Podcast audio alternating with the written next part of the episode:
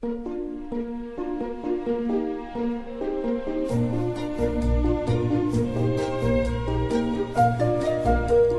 末的午夜场，快乐分多金，Emily 带给你自在好心情，最舒服的姿势，最安静的角落，享受一个人的夜生活。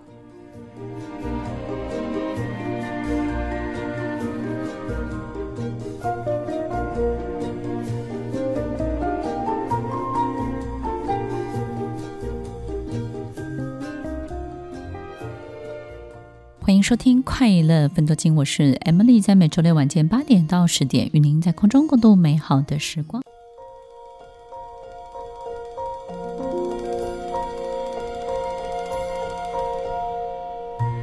欢迎收听《快乐分多金》，我是 Emily，在每周六晚间八点到十点，与您在空中共度美好的时光。每次回想。这一年真的过得很快，但是我经历的这一切有没有为我累积了什么，或是又把我带到一个我想要去的地方，真正的想去的地方？有时候光是去盘点这些所有的念头跟想法，我们就会觉得非常的挫折。我们发现我们好像一如以往没有太大的改变。或者是我们好像比去年更沮丧了，或者是我们可能比年轻的时候，在回想每一年在跨年的时候，好像没有那种兴奋感了，也不会觉得自己很有成就感，觉得自己好像真的又往前跨大了一步。因为我们到了一定的年纪，到了一定的阶段之后，我们会发现生活当中没有太多的新鲜事，然后我们可能在。职场的升迁，或者是各个方面的进展呢，好像也到了一定高稳定的程度的时候，我们就觉得好像人生非常的乏味，好像不管再怎么样也不会有太大的跨度，然后再怎么努力，其实好像老婆也不会变得可爱起来，然后老公也不会回到十八岁对你很热情的时候的样子，然后不管亲子的书看得再怎么多，可能我们的小孩就是叛逆期，他就是对你。就是非常非常的态度很差，然后非常的不知感恩，对不对？我们好像也没有办法立刻去改善很多我们在意的家庭的气氛。听众朋友，其实，在我们生命中发生的这些事情，都是很难很难立刻去改变的，或者是说，我们也很难在这些事情当中呢，好像过得跟别人特别的不一样。所以很多人也会教别人怎么样去生活得更好，或者是可能有一种更漂亮的版本。我们发现，不管看了多少参照的这样的一个版本，我们还是没有办法过得像他一样。在日本呢，有一个节目，很长一段时间都在进行改造，对不对？就是呢，他会先发现一个好像。这个日子过得很局促，然后呢，他的房子呢有很多很多问题的这种家庭，他就会去进行这样的改造。那么改造之后呢，他就会雕塑出一个全新的风貌。好比说，这个房子的可塑性的最大可能性，他就会透过装修装潢把它表现出来。然后呢，就会发现哇，那个全家人都好开心。觉得进到这个房子里面，好像有新的动线，对不对？然后新的所有的装置，好像仿佛赢得一个全新的人生。因为新的动线、新的装置，好像自己感觉就有新的习惯。因为比如说洗澡的习惯啦、吃饭的习惯啦、放东西的习惯啦，可能都要变得完全的不一样。所以这种全新的风貌是令人非常非常开心的。但是也有一个节目很有意思，就是呢，他专门去调查这些进入这种装潢装修全全新翻身了，就是全新大家人生当中翻了好几番的这种家庭，在五六年后，他又再去探访他们，去拜访他们。听众朋友，你知道吗？其实，在五六年后，他们的家里呢，就回到 回到他们一开始的时候一样乱。跟一团糟糕，然后以及所有的问题都一样，所以我觉得这个节目真的很有意思。就是其实不管我们怎么去改变眼前的一切，其实我们这个人没有变，然后我们的习惯没有变，我们的生活的所有的兴趣乐趣没有变，其实我们还是会把日子过回像以前一模一样的。所以，其实，在我们生活当中，我们真正要改变的，真的是我们眼前的一切吗？还是我们要拉出一个平行线？这个平行线呢，可能是。一个很特别、很特别的，别人不知道的，你自己偷偷的可以发展出来的一条自己的样子。在我许多辅导，或者是说我的很多的学生当中，其实有好多好多的领导人，他们生命中都有好多条生命的平行线，所以他的生命的样貌不是只有只有一种，而是有好多好多不同的风貌。你会发现他是一个企业的大老板，但是他却是一个剧团的演员哦。然后当他的企业遇到一些困难的时候，他只要想到晚上他的戏票房是爆满的，你就会发现哇，他一点都不会受到企业里面的一些问题的困扰。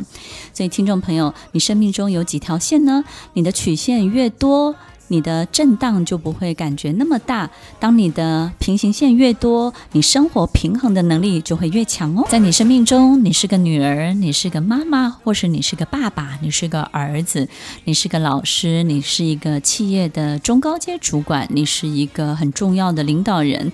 但是除此之外，拿掉这些，你还剩下什么？运动员，还是一个魔术师，还是一个剧团的演员？还是可能是一个配音员，或者是你很会做馒头，很会做面包，在你身上还有多少个你从来没有认识过的你呢？如果眼前的生活很难改变，那么我们就要放过我们自己的第一张脸。你有没有想过，在你身体里面还有第二张、第三张脸呢？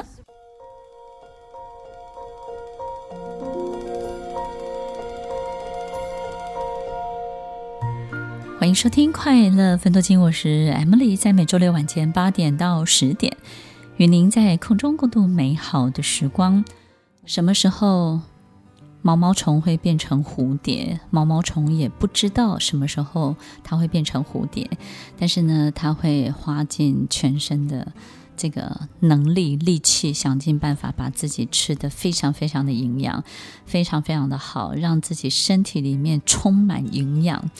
当他做好这件事，有一天他的变化就开始了。什么时候种子会开始冒出叶子？当种子开始长出树干、长出叶子，开始有一些不同的样子的时候，它已经不是过去的那颗种子了。但是这颗种子原来在他生命当中有好几个阶段都有不同的样子，而且是全然的不同。我们并不知道什么时候会产生这样的一个临界值。然后，这个时间点到底是会发生在我们生命中的哪一个阶段？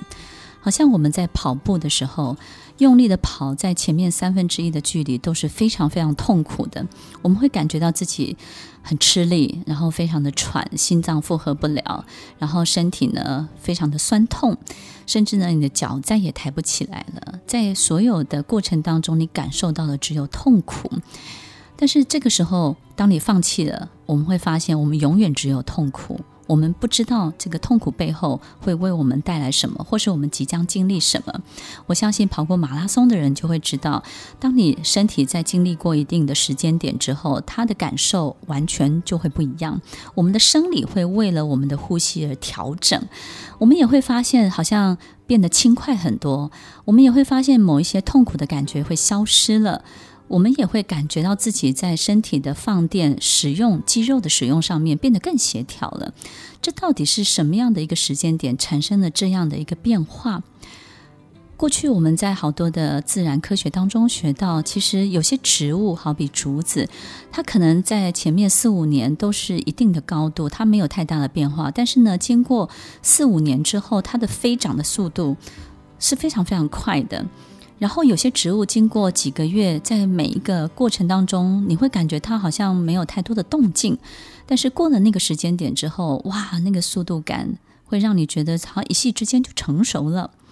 所以听众朋友，有时候我们在我们的人生当中，我们过去学会了一个道理，叫做一分耕耘一分收获。我们会觉得。等号的这边，当我付出一分，那么等号的那一边应该也要出现一分，对不对？但是呢，如果我在等号这边出现十分，它应该也要出现十分吧？然后我出现一百，它应该也要出现一百，对不对？但是所有听众朋友，你一定有同样的感受，就是当我们付出一百的时候，它还是一，甚至它只有一点五。当我们付出一千分的时候，它好不容易对面才出现十。然后，于是你就觉得自己的付出好像没有得到应有的回报，于是这个时候你就意兴阑珊，你开始觉得无力感，然后很大的无助，你不知道自己应该要怎么做。但是当你慢慢慢慢做到一万分的时候，哎，它就出现一百了。当你做做到五万的这个力气的时候，它可能突然之间就跳到二十万。我的意思是说，其实，在等号的这边，我们发现它不是按照这种等比的规则在进行的，它好像一定要在你努力到一定什么样的程度之后，于是这个临界值来了，它产生了一个很大的变化，后面呢，它就以我们意想不到的速度在发展。我们会觉得这所有的过程好像是应该循序渐进的，但是发现，哎，原来好多好多事情真的都不是这个样子，它不是按照一步一步照着这个规矩、照着这个章法走的，它是在某一个时间点之后，它会起的一个很大的跨度，起的一个非常非常大的跳跃。假设一个事情一到一百有一百个动作，我们会以为一半应该是在五十，对不对？我们做到五十的时候，应该是做到哎一半的动作。其实一到九十九才是真正的一半，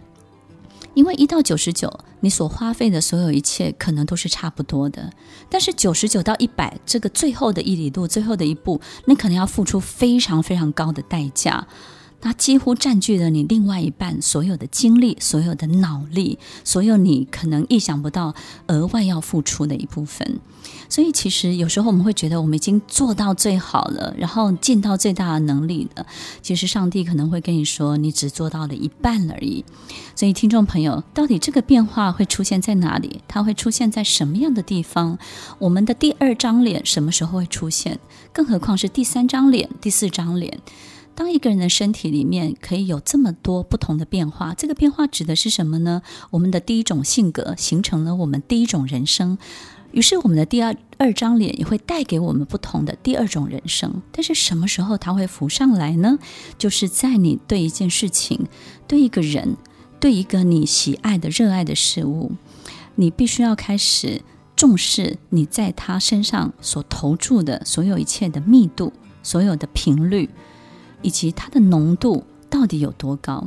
听众朋友，你有没有一种感觉，就是其实我们这一辈子当中，假设一个人活了一百岁，他这个一百岁呢，呈现出一个什么样的样貌？其实是这一百岁、一百年当中的某几年，成就了这一百年的样子，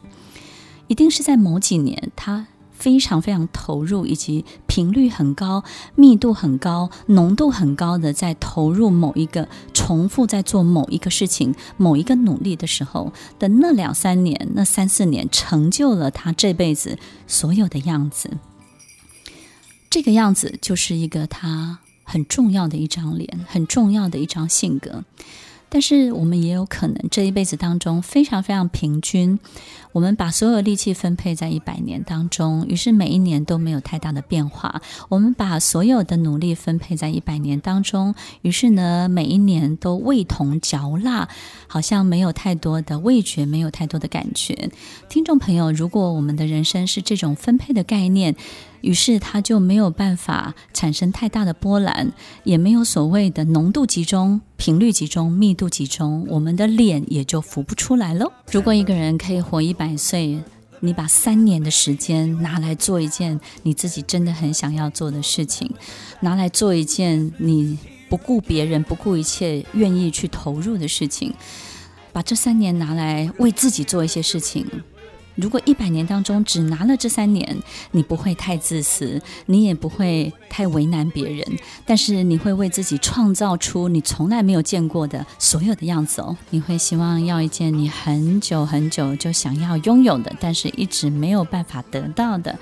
还是 Please don't let me be normal，对不对呢？我可不可以不要这么的平凡过一生？在我的人生当中，我可不可以不要就只是这样呢？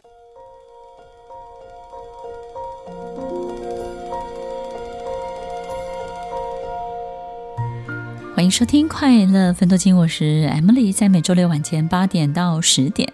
与您在空中共度美好的时光。我们很难在既有的生活中改善太多，或者是改变太多，真的，因为要牵动的人事物真的太多了，对不对呢？而且你周围的人也会觉得，与其要我们大家都变，不如你不要变，这样子其实最方便，对不对呢？我们有时候就是很希望。可以有一些联动的一些变化，但是你知道，其实真的真的好难。既然是这样，我们过去也有一个经验，这个经验呢，就是当我们在生第一个孩子的时候，我们会觉得哇，我全部的爱都在这个孩子身上了，我再也没有多余的爱可以给别人了。但是很奇怪，当第二个孩子出生的时候，哎，你的爱又长出来了，对不对呢？所以，听众朋友，我们也许可能有时候会觉得，我眼前的生活都顾不了了，我怎么还可能去开展第二人生，开展我的平行人生，甚至是第二、第三、第四、第五？怎么可能？听众朋友，有时候好奇怪哦，当你的第二个人生真的开始启动了之后，你会发现，哎，我竟然可以把两个人生照顾的这么好。那第三个、第四个呢？听众朋友，你不要担心，在我身边呢，有好多好多的领导人，好多的朋友，他们身上都有好多种各式各种不同的人生，但是他们都是怎么开始的？这几张脸到底是怎么开始浮现的呢？我发现，在他们人生当中，都会遇到几个很重要的时间点。他们告诉我，这个叫奇点，奇门遁甲的奇，奇怪的奇，这些奇点它会出现。那这些奇点呢，通常都是一个很特别的人事物。比如说，你会遇到一个很特别的人，他来教会你一些事情。当你认真的去看懂你从来没有出现过的生命中的这个人，但是他突然跑到你的生命当中的，好比他是空降的一个主管，好比他是突然搬来的一个邻居，好比他可能是在你生活当中最讨厌、最痛恨的某一个人。我们发现，其实他在某一个时间点，他会翻转转折，让我们的人生拐了一个好大好大的一个弯。这些起点呢，通常都会透过这些很奇特的人或者是事情，好比一件事情，你本来没有要参与，但是呢，越参与越大，然后这么巨大的一个计划，其实反而把你带到另外一个完全不同的阶段里面去。所有的人事物都是促成这些起点一个很特殊的转折的一个时间点。那这些时间点，这些人的出现，其实你会发现，他不会停留在你的生命中太久。他好像完成了某一个任务，那个任务是什么呢？好像摆渡一样，把你从这一头呢摆渡到那一头之后呢，诶，他们就消失了，然后他们就不见了。所以你有没有遇过一种客户，就是你好不容易做到一个好大的单子，然后这个客户呢，其实在这个过程当中折磨你很多，但是你完成了，哎，可是后续你想要再做他的生意，或者是你想要继续再 maintain 他的关系，哎，他就不见了，或者是呢，他可能因为各种原因理由，他就距离就拉远了，你就再也没有办法像以前那样可以继续下去了。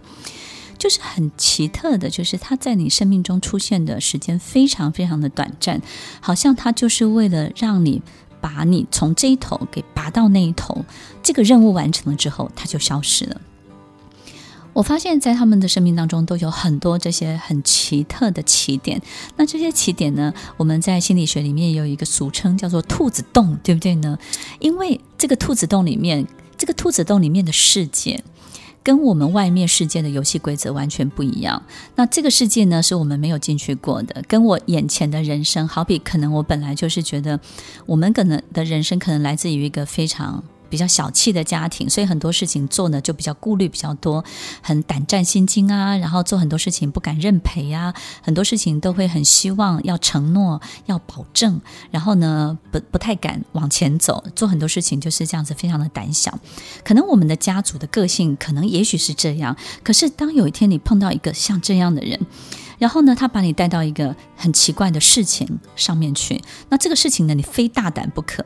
你要在这个大胆里头呢，还要展现自己的魄力，而且呢，你下的赌注要非常的大。也就是呢，他仿佛把你带到一个兔子洞，这个兔子洞里面的游戏规则跟你过去的所有的人生完全的不一样。哎，可是呢，在这个兔子洞里面，为了完成这个计划，为了完成这个事情，为了完成眼前的这个困难，你就必须要配合他的游戏规则。听众朋友，你会发现在这个兔子洞里面，在不同的规则之下，你的不同的样子，它就长出来了。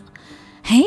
好奇特的一个人生，好奇特的一个平行世界。所以，听众朋友，你身边有没有出现过像这样的人事物？有没有出现过像这样的兔子洞？你有没有到了洞口，你就拼命的往回跑？你有没有感受到所有的不舒适、所有的不习惯，以及所有的好像别人要很勉强你，好像要为难你，好像要逼迫你、压迫你的时候，你就往回跑？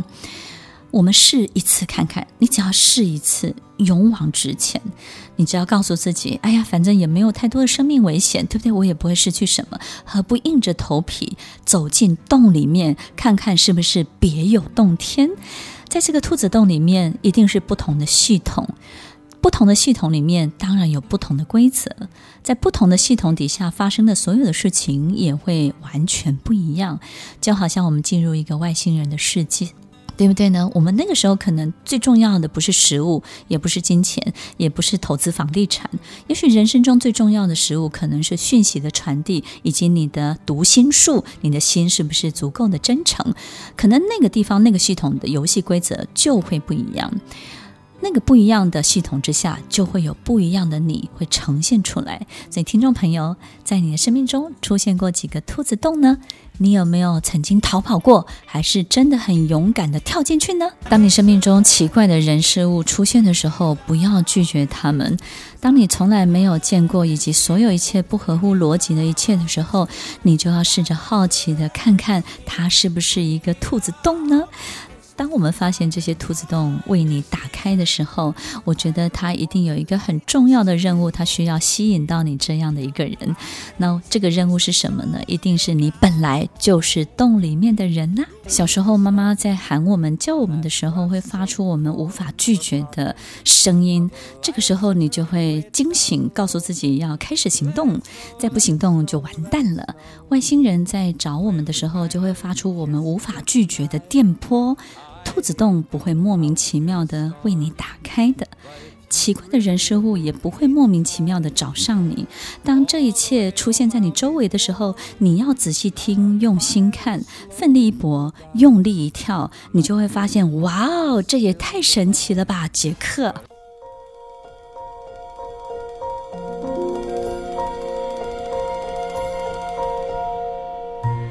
欢迎收听《快乐分多金》，我是 Emily，在每周六晚间八点到十点。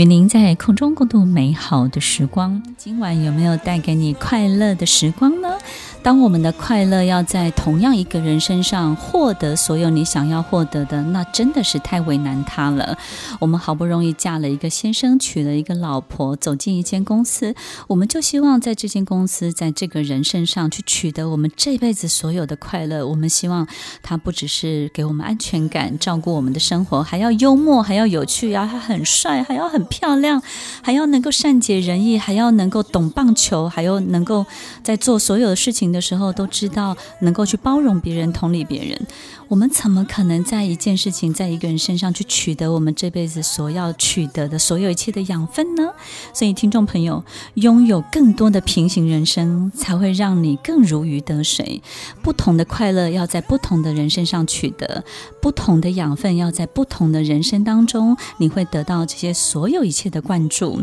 当你可以穿梭在不同的系统当中。那么不同的系统，它就会告诉你，在每一个系统当中，你可以有一个更独特的观点，更棒的解决方法。当你有好多条不同的平行人生的时候，你看待眼前的一切就会特别的释怀，你也会觉得这这些震荡好像不会带给你太多太多的伤害。有时候你还会看到事情更多不一样的面相，所以听众朋友要记得拥有更多的平行人生，让你的人生当中充满欢乐，充满惊喜，没有太多的谷底，只有一直不断不断来的所有一切美好的人事物。希望在今天的节目当中，大家可以好好的感受一下，你还有更多更多的可能性哦。欢迎收听《快乐分多金》，我是 Emily，我们稍后再回来。听完今天的节目后，大家可以在 YouTube、FB 搜寻 Emily 老师的《快乐分多金》，就可以找到更多与 Emily 老师相关的讯息。在各大 Podcast 的平台，Apple Podcast、KKBox、Google Podcast、SoundOn、Spotify、Castbox，搜寻 Emily 老师，都可以找到节目哦。欢迎大家分享，也期待收到您的留言和提问。Emily 老师的快乐分多金，我们下次见，拜拜。